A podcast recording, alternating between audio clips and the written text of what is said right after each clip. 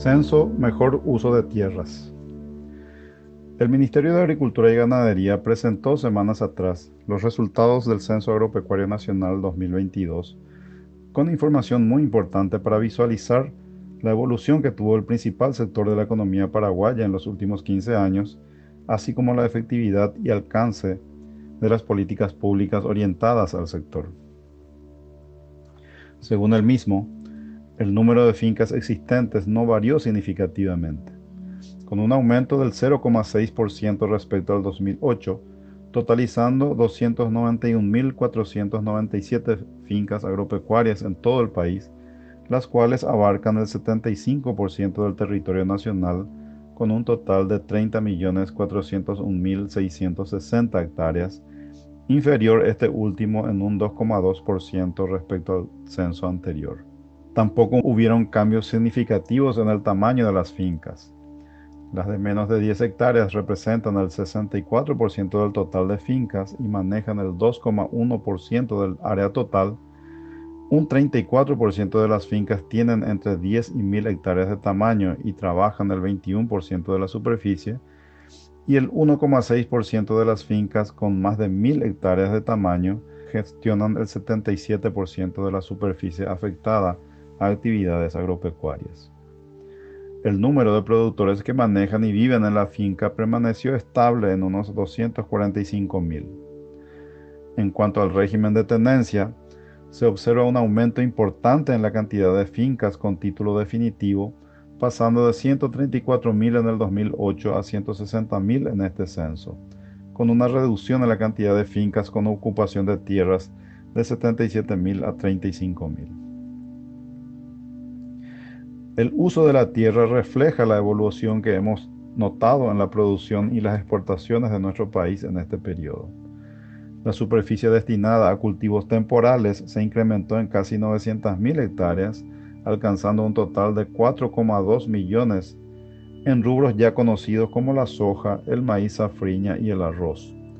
También aumentaron los cultivos permanentes, resaltando la hierba mate que pasó de 18.000 a 38.000 hectáreas. Además, se nota el impacto de la fuerte inversión realizada por el sector ganadero en la implantación de pasturas para mejorar la productividad, dado que la superficie de pastura cultivada aumentó en casi 2,3 millones de hectáreas, alcanzando un total de 6,7 millones, y la superficie de pastura natural se redujo de 13,3 a 10,1 millones de hectáreas. Al mismo tiempo, el stock de ganado vacuno se incrementó en más de 3 millones de cabezas y se duplicaron los stocks de cerdos, pollos y gallinas. Todo esto se reflejó en un importante crecimiento de la producción de carnes, leche y huevos en este periodo.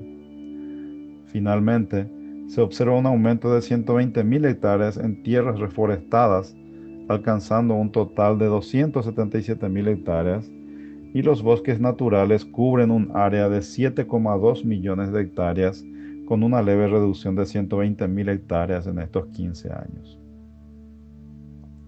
Sin embargo, un dato muy preocupante es la bajísima cobertura de la asistencia técnica y crediticia, y más aún el estancamiento de las mismas durante tanto tiempo.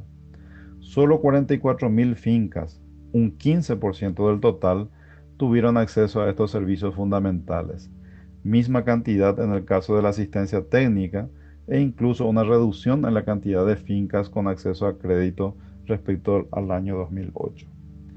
Las autoridades debieran tomar nota de esta realidad.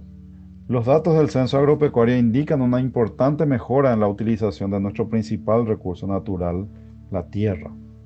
Se redujo el área de pastura natural la mayor parte de la cual fue cubierta con pastura cultivada, lo que permitió incrementar el hato y la producción ganadera, y otra parte se cambió para un uso agrícola, ampliando las áreas de cultivo, que sumado a la realización de dos o tres cultivos sobre la misma tierra, aumentó la producción de soja, arroz, maíz y trigo. En consecuencia, mejoró la productividad y aumentó el ingreso de los trabajadores y también el ingreso nacional. Sin embargo, se observa un importante déficit en los servicios de asistencia técnica y crediticia que seguro impactó principalmente en las fincas de menor tamaño.